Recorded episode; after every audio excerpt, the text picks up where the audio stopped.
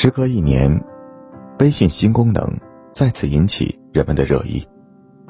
其中，朋友圈可以单独设置“仅聊天”，也就是说，如果我对一个人勾了“仅聊天”，他点击我的朋友圈，只能看到与加入黑名单一样的界面，仅仅是一条冰冷的横线。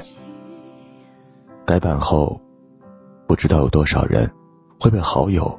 悄悄勾了进聊天，突然觉得，以前的朋友圈三天可见都不算什么。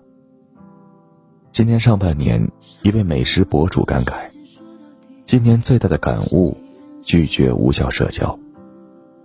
短短几个字，引无数网友共鸣，一度登上了话题榜。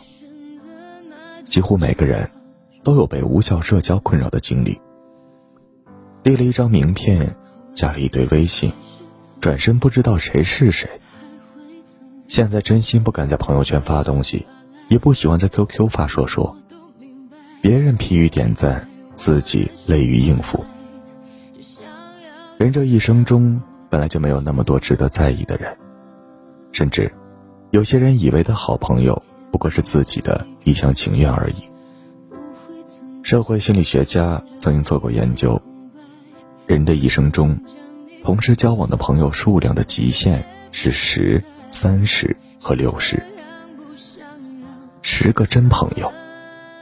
当你陷入困境或急需用钱，把父母、兄弟姐妹、亲戚朋友都算上，愿意帮忙的不会超过十个。三十个会联系的朋友，没事儿能打个电话问候一下。六十个关系最淡的朋友。比如你因为某件事认识了某个人，你们互相换了名片，聊过两次，提起有印象，无事不联系。看，这已经是人社交的极限。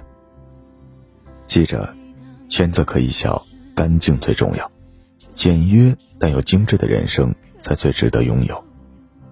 生命太短暂，微信朋友圈越干净越好。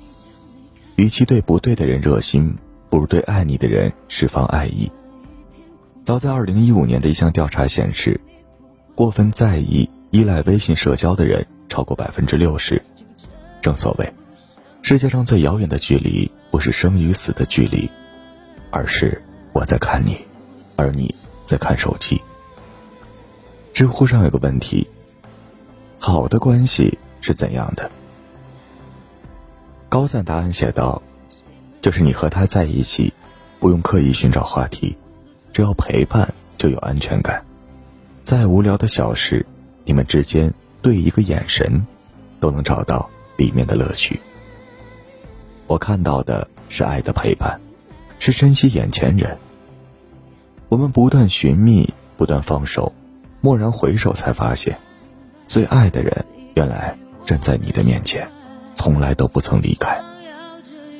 所以啊，人生路长，遇见不易，还请珍惜你身边爱你的那个人。